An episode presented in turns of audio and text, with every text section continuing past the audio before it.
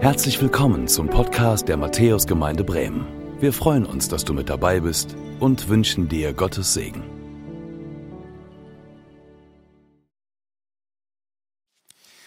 Ihr Lieben, schön euch zu sehen. Und äh, wir sind ja in dieser Reihe, es wurde eben schon betont, und wir haben einzelne Leute aus der Gemeinde besucht, die ihre Berufung erlebt haben und ihre Berufungsgeschichte ein Stück in Worte fassen. Es ist manchmal gar nicht so leicht, das zu tun. Und äh, wir waren jetzt bei Marianne Richter.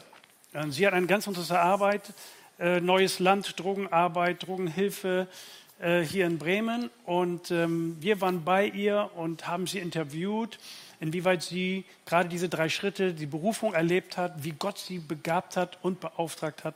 Und da hören wir jetzt mal rein. Hi. Hi. Ey, schön, dass wir hier zusammensitzen dürfen. Wer bist denn du eigentlich?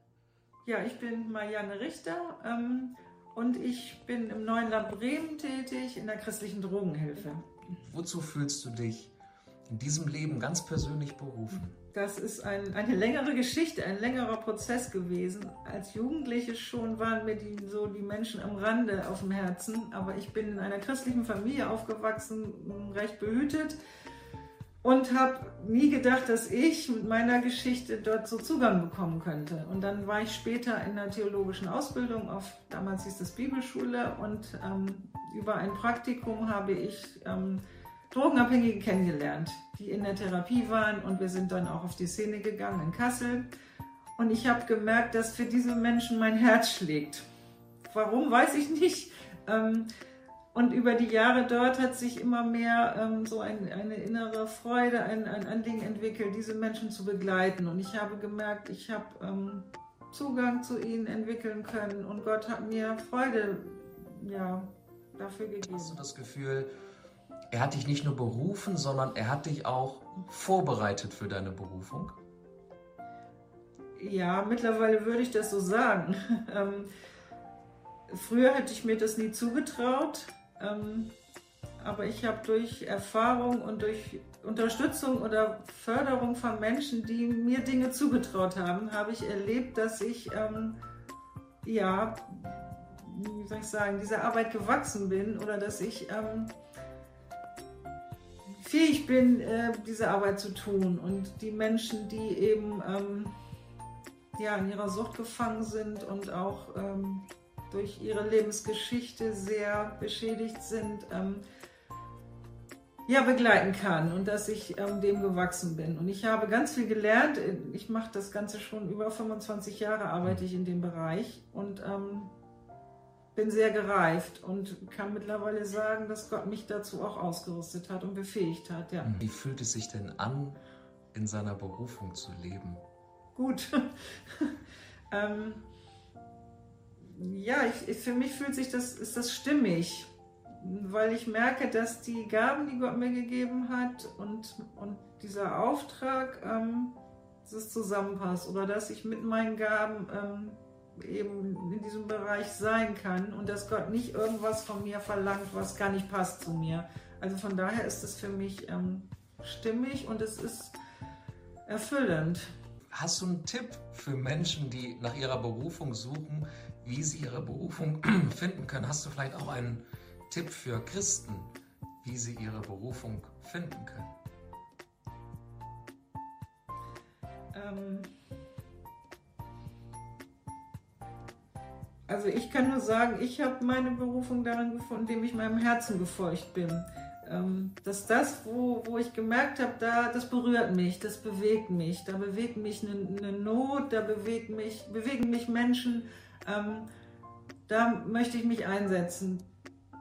Und dann habe ich Gott, Gott immer wieder gefragt, zeig du mir, ne, zeig du mir meinen Platz, zeig du mir, was du möchtest. Und das passte mit, mit diesem inneren Anliegen zusammen. Und dann bin ich ähm, im Vertrauen auf ihn da Schritte weitergegangen und ähm, kann das auch nur so sagen. Ich glaube nicht, dass Gott uns zu etwas beruft, was nicht zu uns passt und was, wo nicht so wir so ein inneres Anliegen haben und unser Herz schlägt. Und immer wieder beten, Gott damit hineinnehmen und sagen, Gott, ich möchte das machen, was du willst.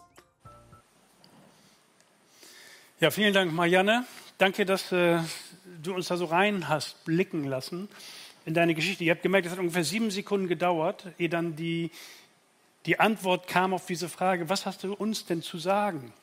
Und es ist gar nicht so leicht, aber ihr merkt, der Herzschlag, oft kam das Wort Herz vor in diesem Interview und daran wollen wir weiter arbeiten. Ich habe euch eine Geschichte, eine ganz bekannte Geschichte mitgebracht, die eben von Berufung und Begabung und Beauftragung äh, handelt. Und ich nehme an, dass ihr die schon alle kennt, aber ich werde die trotzdem nochmal lesen. Lasst uns gemeinsam aufstehen. Lukas 5, Vers 1 bis 11. Das ist diese Geschichte vom See Genezareth.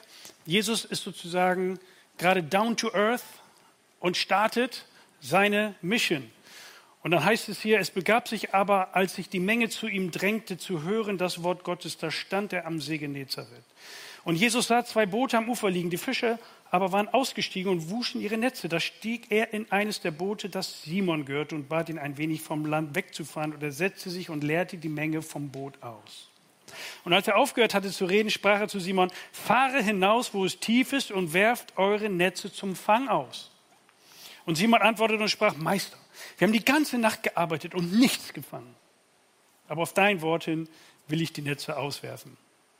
Und als sie das taten, fingen sie eine große Menge Fische. Und ihre Netze begannen zu reißen. Und sie winkten ihre Gefährten, die am anderen Boot waren, sie sollten kommen und ihnen ziehen helfen. Und sie kamen und füllten beide Boote voll, sodass sie fast sanken.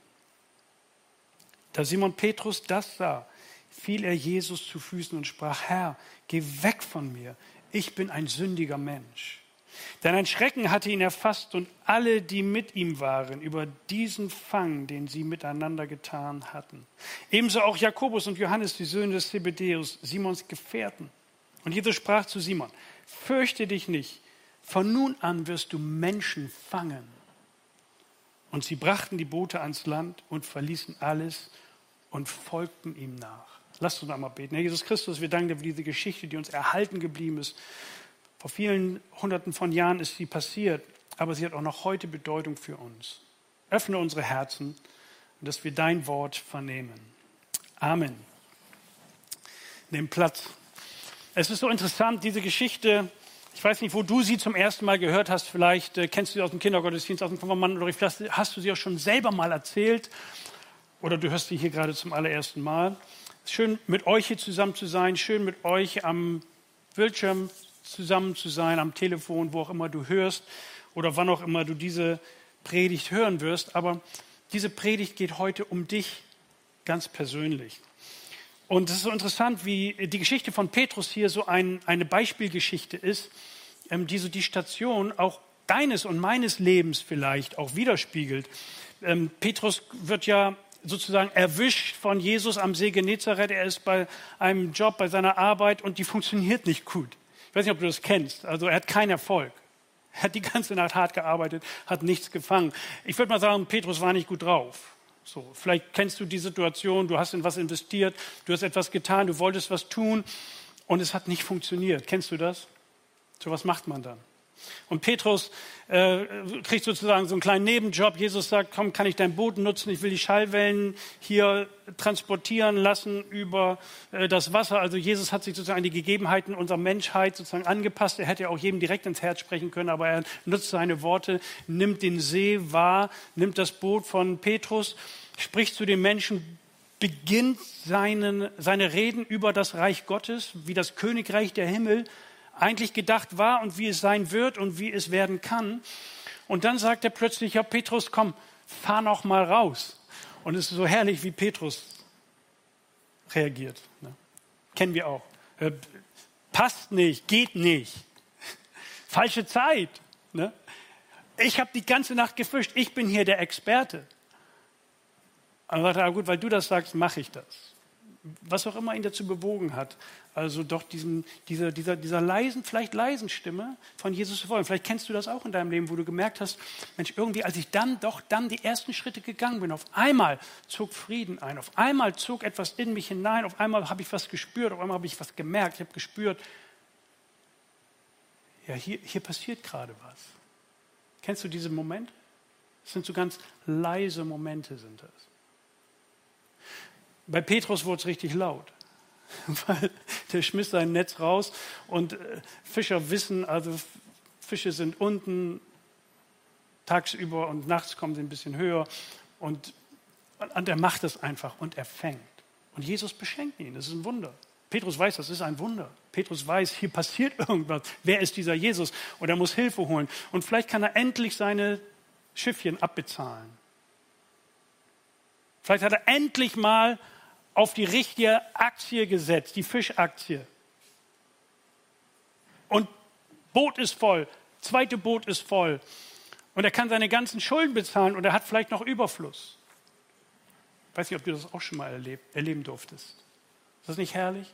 Wie wir manchmal überrascht werden von kleinen Wundern im Leben. Also du könntest jetzt hier vielleicht auch Geschichten erzählen. Ich weiß nicht, ob du schon länger mit Jesus unterwegs bist, ob du ihm folgst.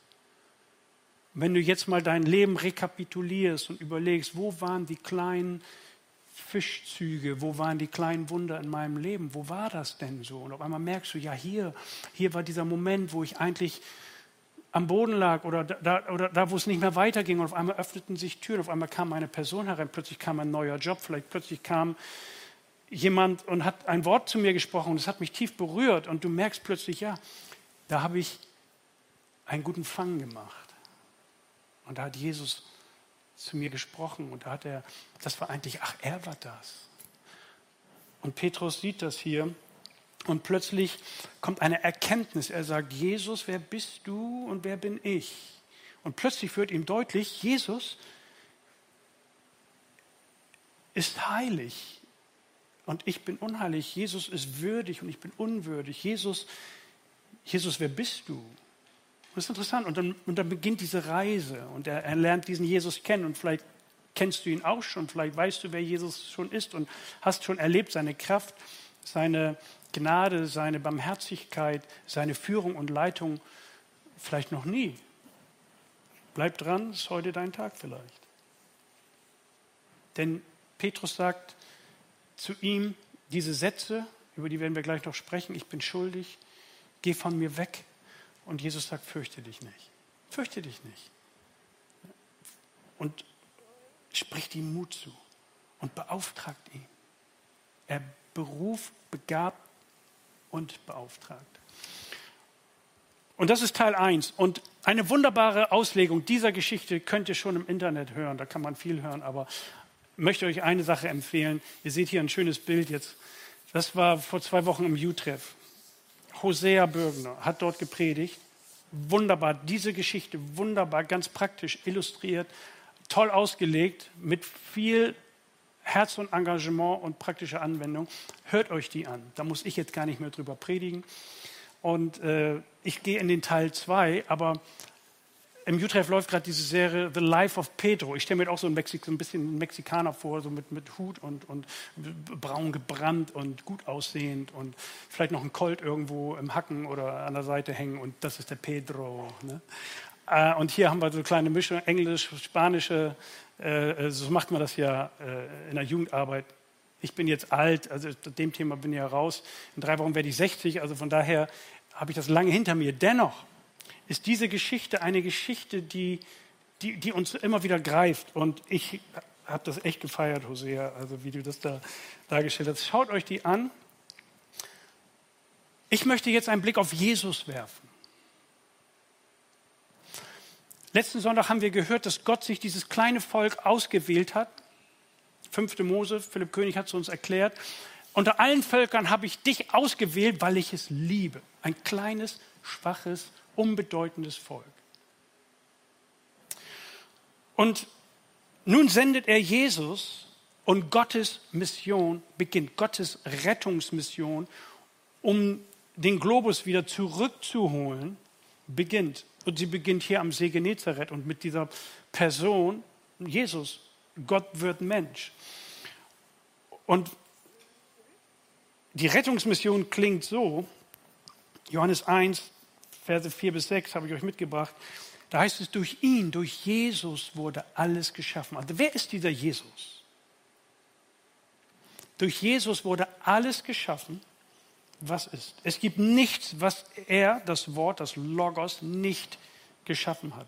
Das Leben selbst war in ihm und dieses Leben schenkt allen Menschen Licht. Okay, mal eben eins merken, Leben. Merkt ihr das Wort Leben? Das Licht scheint in der Dunkelheit und die Dunkelheit konnte es nicht auslöschen. Diese Mission beginnt jetzt in diesem kleinen, unbedeutenden Volk. Das ist der Ausgangspunkt, wo jetzt die Welle losgeht, dass das Reich, das Königreich der Himmel sich auf der Erde ausbreitet. Wie macht er das? Gott ruft, Gott beruft Menschen. Er macht das durch Menschen. Also nicht, wäre nicht meine Idee so richtig. Er beruft Menschen. Er beruft Menschen in seine Mannschaft und er wählt Petrus und, und weitere. Wir drücken mal kurz die Pausentaste von dieser Geschichte und überlegen mal, kannst du dir vorstellen, wie Gott zusammensitzt, so mit seinem Team da im Himmel und überlegt, okay, wie machen wir das jetzt? Habt ihr eine Idee? Wie kriegen wir wieder Licht in das Reich der Finsternis? Wie wollen wir das machen? Ich weiß nicht, welche Vorschläge kamen, ich war ja nicht dabei. Aber ich weiß nicht, wer die Idee hatte, es durch Menschen zu machen. Lass doch in Menschen Wohnungen nehmen, sie verändern, sie zu befreien und dann durch sie dieses Reich bauen mit göttlicher Kraft. Vielleicht war dann so die Reaktion, ja, gute Idee. Wen nehmen wir? Kennst du die Frage? So beim Völkerball in der Schule, früher, dritte Klasse, alle eine Reihe aufstellen, so und dann wird gewählt. Und dann. Also, mir, mir taten immer die Letzten leid. Ja, den könnt ihr auch noch haben, weißt du so. Und die könnt ihr auch, weißt du, das wurde dann so großzügig verteilt. Wen nehmen wir jetzt? Und plötzlich kommt dein Name ins Spiel. Plötzlich heißt es Johannes Müller. Ich wollte eigentlich immer Nationalspieler werden, aber jetzt ist, glaube ich, tick zu spät. Aber ich bin woanders berufen worden. Jetzt kommt dein Name ins Spiel. Stell dir mal vor, Gott wählt dich. Gott wählt dich. Gottes Überlegung. Welche Menschen hole ich in mein Team? Welche Person rufe ich in meine Mannschaft, die bereit sind, meine Mission auszuführen? So viele Menschen wie möglich aus der Sklaverei, der Angst, der Furcht vor dem Tod herauszuholen. In Freiheit zu setzen. Aus der Verlorenheit, aus den, weg von den zerstörerischen Kräften der Dämonen. Weg von den bösen Geistern, weg aus Verstrickung von Schuld und Sünde, weg aus dem Zerbruch, weg aus Hass und Gewalt, weg von Krankheit und Tod, weg von Hoffnungslosigkeit, weg von Verletzungen. Wen hole ich in mein Team, der mir hilft? Wer, wer kann das mitmachen? Wer ist denn dafür begabt? Nun, und plötzlich steht da Jesus am See Genezareth und fängt an, sein Team rauszusuchen. Und es geht bis heute. Plötzlich taucht dein Name auf dem Zettel auf. Und du kriegst den Call, den Anruf. Und du merkst, irgendwann in deinem Leben wurdest du angesprochen, in deinem Herzen. Herz. Herz ist die Zentrale, wo diese Gespräche stattfinden. Herz ist die, dieses Geschehen, wo wir angesprochen werden, wo wir merken, Hä? was war das denn jetzt? Und dann ist die Frage, wie antwortest du? Klar, gehst du ran? Lässt du dich berufen? Lässt du dich rufen? Und es liegt bei jedem, bei jedem Menschen liegt das selbst. Ist interessant. Gott wünscht sich, dass du in dein Team kommst. Gott, der Allmächtige, fragt. Das ist jetzt nicht irgendein Gott, der da fragt. So. Oder Es ist der Gott, der Gott Vater, Gott Sohn, Gott Heiliger Geist. Das ist auch der Unterschied zu einem Allah-Gott. Gott ist ein Gott der Götter, heißt es. Wird dreimal in der Bibel erwähnt. Ein Gott der Götter. Es gibt Gottheiten, die wir uns selber bauen, die irgendwo da sind. Es gibt Göttergemeinschaften. Interessante Verse. Abgefahrenes Thema, wenn man das mal studieren würde. Machen wir jetzt nicht. Ich stelle das zur Seite. Ihr dürft gerne selber mal ein bisschen buddeln und ein bisschen graben. Der Gott der Götter, der Herr der Herren, der König aller Könige, ist Gott Vater, Gott Sohn, Gott Heiliger Geist. Dem folgen wir. Der ruft uns. Und weißt du was? Gott will alle, heißt es. So Weltklasse, ne? Also Gott will alle. Ich so, what? Ja, du auch. Gott will dich. Noch nie gemerkt? Okay, lass mich dir das erklären. Die Liebe Gottes ist etwas, ich sag mal, ist die größte Kraft dieses Universums. Und diese Liebe Gottes erreicht dich, erreicht uns Menschen. Er ruft dich persönlich. Vielleicht denkst du, wieso? Ich habe mich doch entschieden. Ich habe mich doch entschieden, nachzufolgen. Aber ist es nicht auch so, je länger du als Christ unterwegs bist, merkst du, ich glaube, er hat mich gerufen. Ich glaube, er hat mich, das, das war nicht ich in dem Moment. Ja, ich habe vielleicht irgendwie, habe ich mich irgendwie, nein, er hat mich gezogen. Er war es. Und das ist so spannend zu sehen. Ähm, Philipp hat es am Sonntag nochmal erklärt mit Epheser 1, wo er sagt, Gott liebt uns und hat einen guten Plan für unser Leben. Was ist der Plan Gottes für dein Leben? Sohn und Tochter zu werden, in die Familie Gottes zu kommen. Das ist sein Plan. Das wünscht er sich. Und daran will er die Menschen hineinrufen und führen, Söhne und Töchter Gottes zu werden. Und das ist interessant, Gott kann jeden gebrauchen. Stell dir vor. ist das nicht cool? Gott kann jeden gebrauchen. Und er befähigt uns, diesen Kampf zu kämpfen. Und das werde ich ein bisschen erläutern, was das bedeutet. Weißt du, es geht nämlich gar nicht um dich. Sorry. Das ist vielleicht die harte Botschaft heute, aber ich habe noch ein paar gute andere Nachrichten. Aber es geht nicht um dich. Weißt du, Gottes Reich wächst. Auch ohne dich. Ohne deinen Einsatz. Ohne deinen Schweiß. Ohne dein Geld. Gottes Reich wächst. Gottes Reich zieht weiter. Es wächst unaufhaltsam, weil diese Kraft unbremsbar ist. Aber er lädt dich ein, dabei zu sein. Und er möchte dich reinrufen, dann möchte er dich beschenken, begaben. Wir haben es eben bei Marianne gehört, seit 25 Jahren macht sie das. Als sie anfing, wusste sie wenig, jetzt weiß sie viel.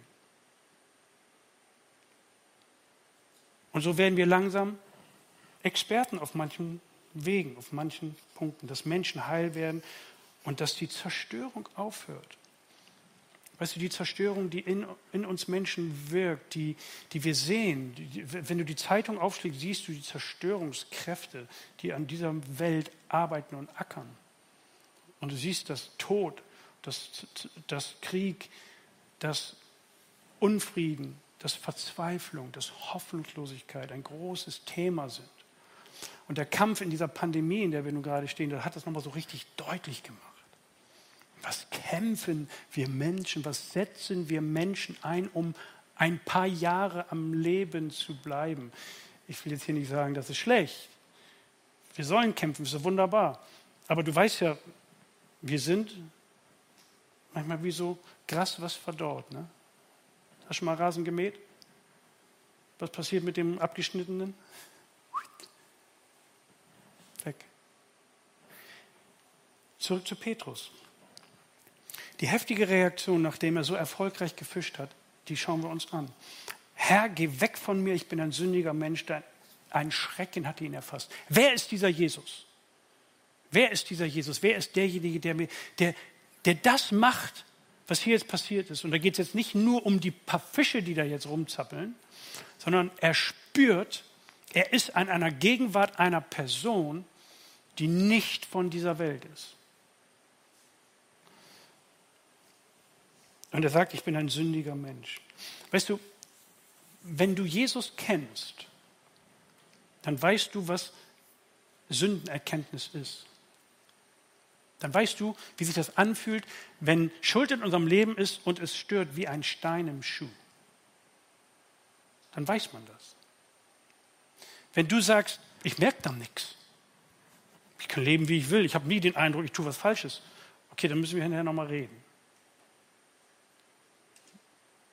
Aber wenn du Jesus folgst und, und wir, wir sind nicht perfekt, du bist nicht perfekt, ich bin nicht perfekt, wir werden schuldig in Worten, in Gedanken, in Taten.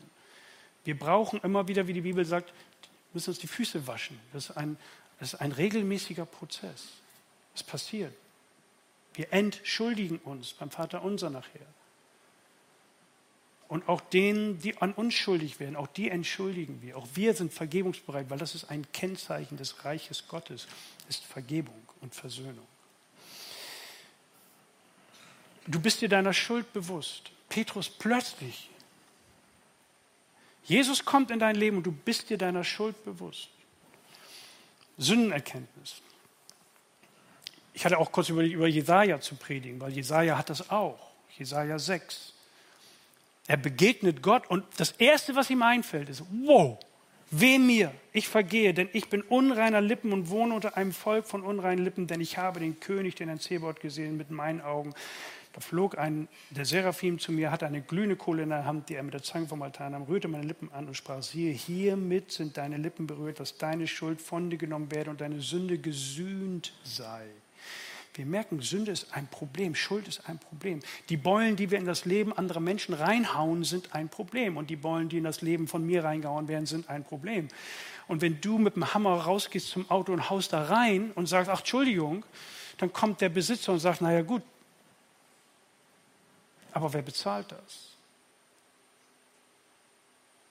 Wer bezahlt die Beulen, die wir in das Leben von anderen Menschen hauen und in das Leben von uns hauen? Und wir zahlen oft mal selber. Manchmal sind es hohe, hohe Preise. Aber er kommt und wäscht uns rein. Und dieses Bewusstsein von Schuld und die Frage nach Erlösung ist notwendig, um Gottes Gnade zu erfassen. Du brauchst keine Gnade, wenn du, wenn du dir deiner Schuld nicht bewusst bist. Da heißt es 1. Korinther 1,4, wir haben das eben gerade in der Lesung gehört. Anna hat es wunderbar vorgelesen. Ich danke meinem Gott für die Gnade, die er euch durch Jesus Christus geschenkt hat. Ihr Lieben, das ist die Melodie. Wir leben alle aus der Gnade, die uns in Christus geschenkt ist. Und ich sage dir eins, je älter du wirst, umso dankbarer wirst du für diese Gnade. Und das ist so schön, weil das so wichtig ist, weil Gott kann nur Menschen in seinen Dienst mit hineinnehmen, die sich dieser Gnade bewusst sind. Das ist eine ganz wichtige Voraussetzung für die Ausbreitung seines Königreiches, aus seiner Gnade zu leben und frei von Schuld. Weil dann funktioniert der Kontakt mit ihm. Dann beginnt die Herzenssprache. Und wenn der Hornhaut auf deinem Herzen ist, dann muss sie abgestubbert werden. So. Kennst du das so? Maniküre, Herzensmaniküre. Das machen wir hier im Gottesdienst zum Beispiel. Das machst du, wenn du die Bibel aufschlägst. Das ist Maniküre. So. Die abgebrochenen Fingernägel, ich bin da nicht so ein Experte, aber es gibt so Stellen, die müssen behandelt werden. Weil Nochmal, worum geht es? Ich will euch nochmal das Schlachtfeld erklären. Aus der Sklaverei, aus der Angst vor dem Tod, aus der Verlorenheit, zerstörerische Kräfte. Ihr Lieben, wir sind nicht im Teletabiland unterwegs, sondern wir sind unterwegs, um Menschen aus Verstrickung von Schuld und Sünde, von Armut und Ungerechtigkeit zu befreien. Bei der Arbeit von Marianne Richter sieht man das buchstäblich. Weil sie mit Menschen unterwegs ist, hat sie uns gerade erklärt. Die sind kaputt, die sind zerbrochen. Letzten Samstag waren wir mit einer mobilen Kirche auf dem Bahnhofsvorplatz, haben dort die mobile Kirche aufgebaut und haben von der Liebe Gottes gepredigt. Wahnsinn. Umgeben von Menschen, die kaputt sind, die auf den Knien rutschen und um einen Euro betteln. Voller Alkohol, ohne Hoffnung. Und vielen Menschen, die vorbeilaufen und ihre Bewegung da machen, ist ja klar. Wir sind nur ein Millimeter von einer Katastrophe entfernt. Wenn du dir die Geschichten von diesen Menschen, die so offensichtlich gescheitert sind, anhörst, dann ist es immer nur hier einen Partner verloren, hier die Arbeit verloren, hier rausgeflogen aus dem Haus, hier auf einmal schwach geworden, falsche Entscheidung getroffen, Gebundenheit, nicht mehr leben können, nicht mehr klarkommen, auf allen Vieren nur noch kriechen. Das sind Millimeter. Wir müssen nicht denken, wir haben es im Griff und die haben selber Schuld. Und das Interessante ist, dass es diese Menschen wird es immer geben. Armut wird es immer geben. Warum? Weil Gott der Vater sehen will, wie sein Team, seine Mannschaft diese Miseren, diese Ungerechtigkeit, diese Schmerzen, wie sie denen begegnet und wie sie eingreift und mithilft, damit Menschen aus dieser Verstrickung, aus dieser Hoffnungslosigkeit von Hass und Gewalt und Unglück herauskommen. Der Kampfgetümmel, das ist interessant, der Kampfgetümmel, diese Auseinandersetzung wird in der Bibel beschrieben in der Offenbarung. War ich selber überrascht, ich habe das gefunden, muss ich euch vorlesen. Wenn wir am Ziel angekommen sind, darauf hörte ich eine mächtige Stimme im Himmel rufen, jetzt ist der Sieg errungen. Ihr merkt, hier, geht es ums Ringen. Das geht hin und her, hin und her. Gott hat seine Macht unter Beweis gestellt. Die Herrschaft gehört ihm. Von jetzt an regiert der, den er als König eingesetzt hat, Christus, der Jesus, der am See Genezareth steht und sein Team zusammenstellt. Denn der Teufel, der Satan, hat unsere Brüder und Schwestern angeklagt. Das haben wir eben gehört in der Lesung. Da war von Anklage die Rede dass wir keine Angst mehr haben brauchen vor Anklage, vor deiner Schuld, vor den Fehlern, die du gemacht hast, dass da jemand eine Liste rausholt und sagt, so, jetzt wird abgerechnet. Wir brauchen kein, der Schuldschein wurde ans Kreuz genagelt. Aus dem Himmel hinausgeworfen ist der Satan. Tag und Nacht beschuldigte er sie vor unserem Gott, aber sie haben über ihn triumphiert, weil das Lamm sein Blut für sie vergossen hat. Das ist ein abgefahrenes Bild. Mancher sagt immer dieses Blut. Immer wieder wird von Blut. Ist interessant. So schlimm, so schlecht steht es um uns Menschen, dass so ein Move nötig war. Dass Gott selber kommen musste für seine Menschen, die er liebt, stirbt, Schuld bezahlt, freikauft aus der Dunkelheit heraus, aus der Finsternis, vom Bösen weggekauft. Weil, und das ist interessant, für sie vergossen hat und weil sie sich ohne Rücksicht auf ihr Leben zur Botschaft von Jesus bekannten, bereit dafür sogar in den Tod zu gehen. Weißt du, Jesus löst das Schuldproblem. Er bezahlt mit seinem Blut. Wusstest du eigentlich, dass wenn Gott dich beruft, dass dein Leben nicht bequemer wird? Mancher sagte, ja, komm zu Jesus und alles wird gut. Ich sage dir eins, viel wird gut, aber manches und viel wird auch echt schwer. Willkommen in der Auseinandersetzung, im Kampf. Es ist so eine heilige Unruhe. Und weißt du, das sind Wachstumsschmerzen. Und plötzlich kriegst du nämlich Augenöffner für die Not dieser Welt. Und zwar, weißt du, woran das liegt? Das liegt, dass du nicht mehr nur auf deine Sachen guckst. Also auf das, was du machst, auf das, was du generieren kannst. Da geht es nicht um Geld, Macht und Karriere und Klicks im Internet. Das ist der Blick nicht in Gottes Reich, sondern der Blick geht weiter in die Problemzonen von uns Menschen. Und da möchte man am liebsten so machen. Da möchtest du nicht hin. Weißt du, ganz ehrlich, wenn man dann vom Bahnhof wieder seine Sachen packt und weggeht nach Hause, ist schön. Du musst das nicht sehen. Aber Jesus schult uns, genau dorthin zu gucken, in die Hoffnungslosigkeit. Und da haben wir keine Antworten. Natürlich haben wir Systeme, die da irgendwo eingreifen. Aber du siehst die Welt mit anderen Augen. Weg von dir hin zu den Schmerzen und der Not der Menschen. Ihr Lieben, und dieser Blick tut echt weh. Dieser Blick tut weh. Aber er ist gut, er hilft, nämlich wir blicken mit den Augen Gottes, mit den Augen Jesu. Warum steht Jesus am See Genezareth und wählt sich Petrus? Der Typ war krass. Da denkst du so, ey, nimm doch einen anderen. So. Nein. Er nimmt Petrus. Wozu eigentlich? Mit welchem Ziel? Und das ist interessant, vielleicht hast du dich eben verhört, denkst du, als ich das vorgelesen habe, aber Lukas 5, Vers 10. Jesus sprach zu Simon, fürchte dich nicht, von nun an wirst du Menschen fangen. Und Hosea, du beschreibst das so herrlich in deiner Predigt vor 14 Tagen. Weltklasse. Guck da mal rein auf YouTube. Habe ich das schon gesagt? Utrecht Bremen. Weltklasse. Weil Hosea nämlich genau das Richtige tut. Er benutzt diese, er untersucht dieses Wort. Und dieses Wort ist ein griechisches Wort und hat mehrere Bedeutungen.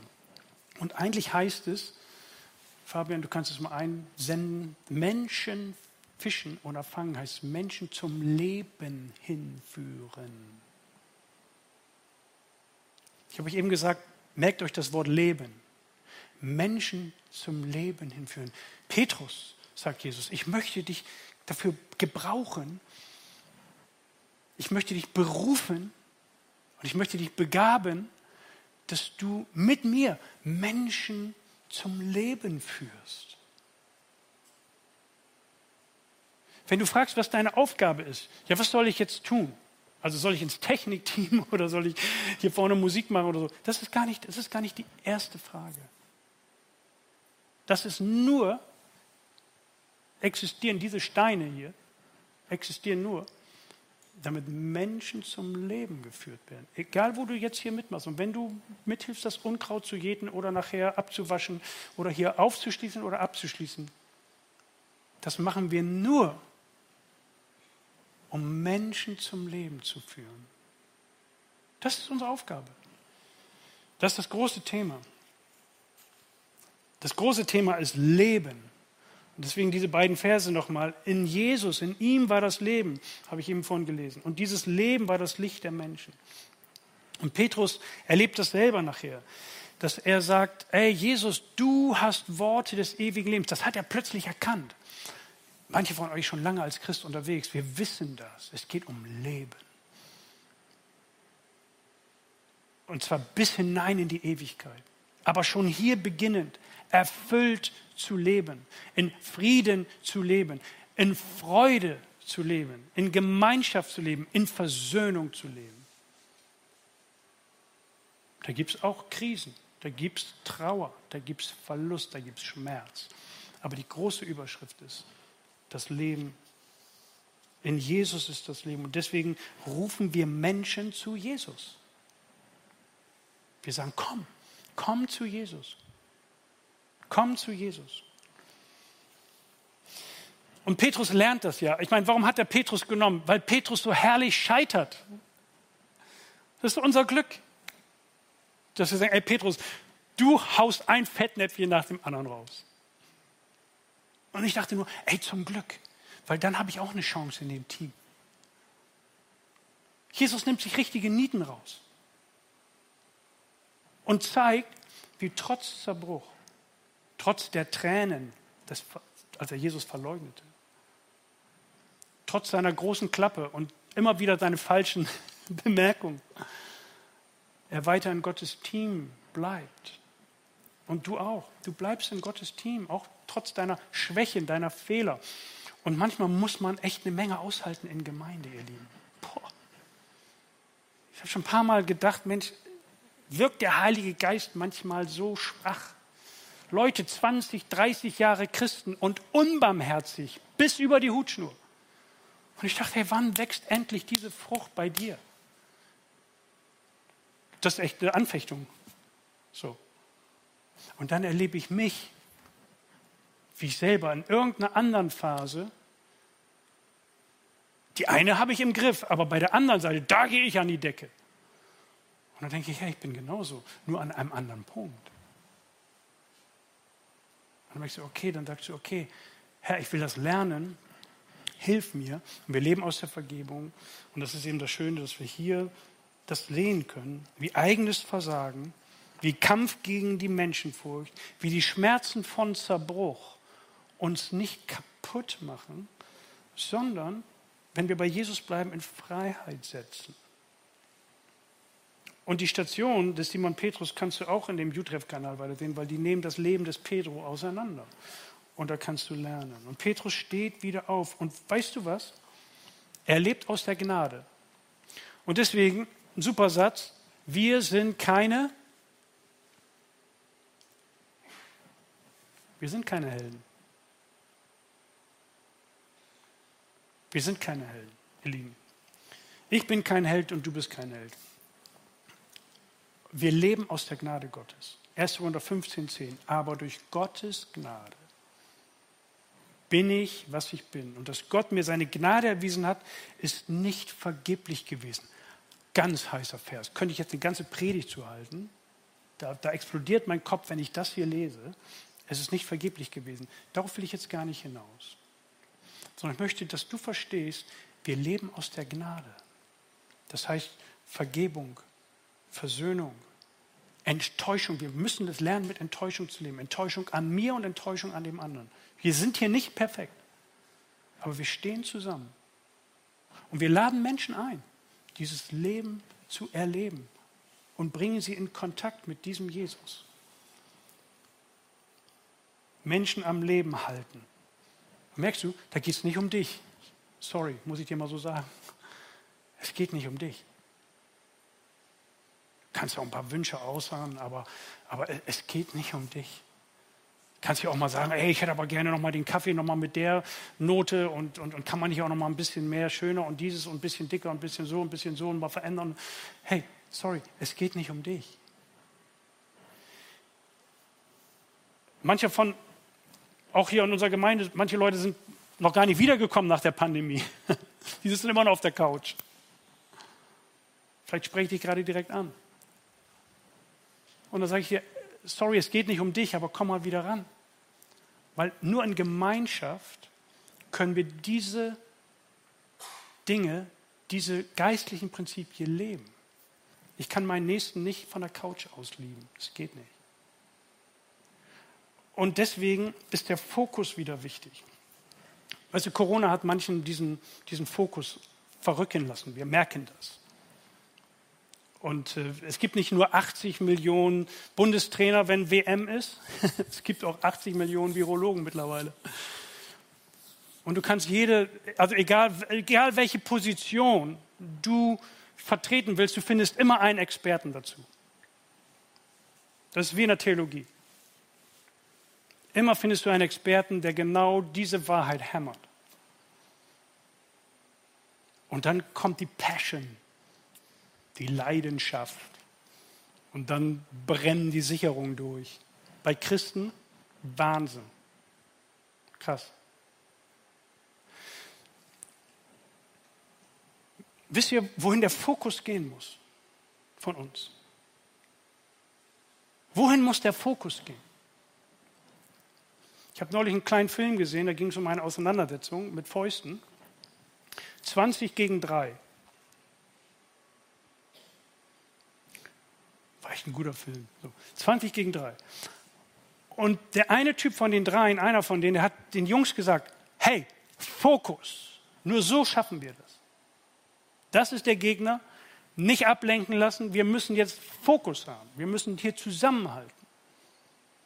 Und so kann ich mir das vorstellen. Wir sind in einem Kampfgetümmel. Sagt einer, ja, das klingt immer so martialisch. Ja, da fließt Blut. Ihr Lieben, es fließt Blut. Also Christen, eine Menge Christen sterben. Jetzt, heute, weil sie Christen sind. Es fließt Blut. Wir sind in einer Tradition. Dir keine Angst machen, aber ich will nur sagen, worauf kommt es an? Und es gibt eine große Ablenkung gerade und die Pandemie ist eine riesen Ablenkung. Und der Kampf um Leben und Tod siehst du in der Zeitung. Jeden Morgen siehst du die neuen Todeszahlen in der Tageszeitung. Wahnsinn.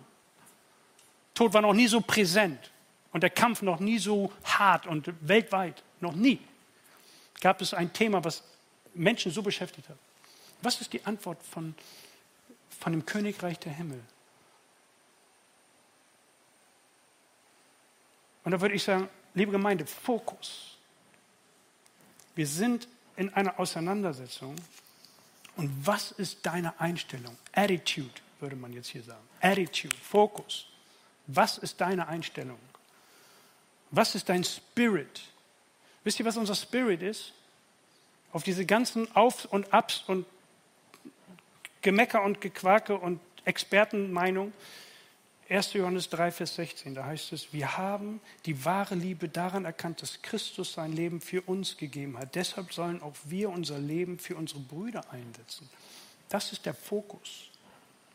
Doch wenn einer genügend Geld hat, um gut zu leben und einen anderen in Not sieht und sich weigert zu helfen, wie soll die Liebe Gottes da in ihm bleiben? Liebe Kinder, wir wollen nicht nur davon reden, was wir einander lieben. Unser Tun soll ein glaubwürdiger Beweis unserer Liebe sein. Die Liebe. Wir lieben Gott, wir lieben Menschen. Wen lieben wir? Nur die Guten? nur die, die wir verstehen? Nur die uns freundlich gegenüber sind? Lieben wir nur die aus unserem Kulturkreis? Lieben wir nur die Straighten? Lieben wir nur die Schönen und die Reichen? Lieben wir nur die Menschen, die einfach sind zu lieben? Jesus sagt ja sogar, liebt eure Feinde. Alter Schwede, ich kann auch nicht mal den lieben, der mich rechts überholt. Da kriege ich Blutdruck. Neulich wieder passiert. In dem Moment kam, die, kam der Gedanke, du sollst deine Feinde lieben. Ich dachte, what? Das ist ja noch schwerer. Wie geht denn sowas? Und das geht nur, wenn wir dicht an Jesus bleiben. Also ich kriege das nicht anders hin wenn wir dicht an Jesus bleiben, wenn wir, und das ist interessant, wenn wir die Liebe als Waffe des Lichts einsetzen. Gibt es einen interessanten Vers, Römer 13, 12. Die Nacht geht zu Ende, bald bricht der Tag an. Darum wollen wir uns von allem trennen, was man im Dunkeln tut und was? Die Waffen des Lichts ergreifen. Was sind die Waffen des Lichts? Freundlichkeit, Geduld, Großzügigkeit, Liebe, gegen Hass und Gewalt, gegen Rechtsüberholer und anderen. Gott rüstet uns aus, in seinem Königreich warten Aufgaben. Liebe ist die größte Waffe. Wie kämpfen wir? Wir zahlen nicht heim. Der war unfreundlich, also bin ich auch unfreundlich. Nein, der Counterattack ist Freundlichkeit. Da kommt das ja her. Der Schlag kommt und du hältst die andere Wange hin. Das ist der Counterattack. Liebe. Boah, da sagst du ja, ja dann, dann werde ich ja ausgenutzt. Manchmal schon. Ja. Großzügigkeit. Der hat ja selber Schuld, der hat ja den Fehler gemacht. Ja und?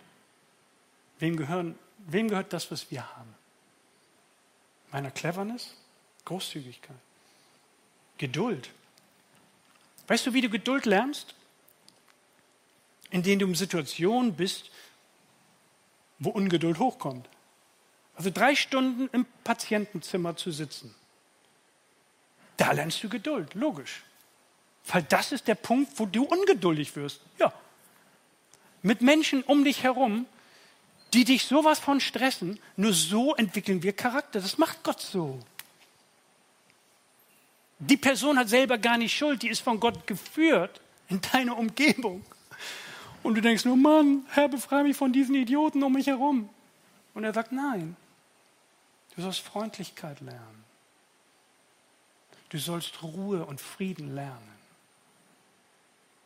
Du sollst Geduld lernen. Ich gebe sie dir. Auch für diese Menschen. Und das wird ihr Herz verändern. Ja, aber dann bitte sofort. Nein, auch das wird dauern.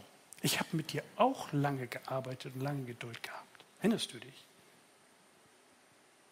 Counterattack. Liebe. Die Waffe des Lichts. Und wir wollen unsere Talenten und Gaben, die uns Gott gibt, nicht verbuddeln. Da gibt es auch so eine Geschichte, wo Talente verbuddelt werden. Ne? Ist auch eine andere Predigt jetzt. Aber ich wollte es nur erwähnt haben. Letzter Gedanke. Wie schaffe ich das? Die Tankstelle für diese Liebe, um diese Liebe zu leben, weiterzugeben, ist Gott selbst. Ich meine, die Antwort war euch klar. Es gibt einen wunderbaren Vers, Johannes 15, 5. Jesus sagt, wenn jemand in mir bleibt und ich in ihm bleibe, trägt er reiche Frucht. Reiche Frucht. Ohne mich könnt ihr nichts tun. Pflege diese Liebe zu diesem lebendigen, allmächtigen Gott. Pflege diese Liebe. Komm und folge Jesus nach. Folge ihm. Und klar, dein Leben bleibt ein Abenteuer. Und das Schöne ist, dass wir beten können und zusammenhalten können, uns gegenseitig trösten, ermutigen, miteinander weinen, miteinander freuen und uns anfeuern, diese Liebe hinauszutragen zu Menschen, die noch nie was davon gehört haben, die sich wundern, warum du so freundlich bleibst. Und da sagst du, ja, ist alles anerzogen. Und dann sagst du, weil die Liebe Gottes in meinem Herzen wohnt. Und ich bin nicht perfekt. Ich habe auch meine Grenzen. Aber Gott erweitert meine Grenzen. Zum Schluss dieses Gebet habe ich euch mitgebracht. Und das kann dein Gebet sein. Ich weiß nicht, ob du schon Jesus nachfolgst. Manchen von euch kenne ich hier. Ihr folgt Jesus nach schon so lange. Und es ist aber dennoch immer wieder ein Fokus nehmen. Was ist wirklich wichtig? Worauf kommt es an? Nochmal, dabei geht es nicht um dich, aber es geht um den großen Blick. Und den möchte ich euch heute aufgezeigt haben. Wenn du Jesus noch nicht folgst, fang an. Komm dazu. Komm dazu. Es lohnt sich. Es lohnt sich. Tanke dieses Leben in dich hinein. Tanke diesen Jesus. Folge diesem Jesus. Er in dir, du in ihm. Und bete dieses Gebet, wenn du möchtest. Wir nehmen einen Moment der Stille und lassen diese Sätze in unserem Herzen erklingen und wirken.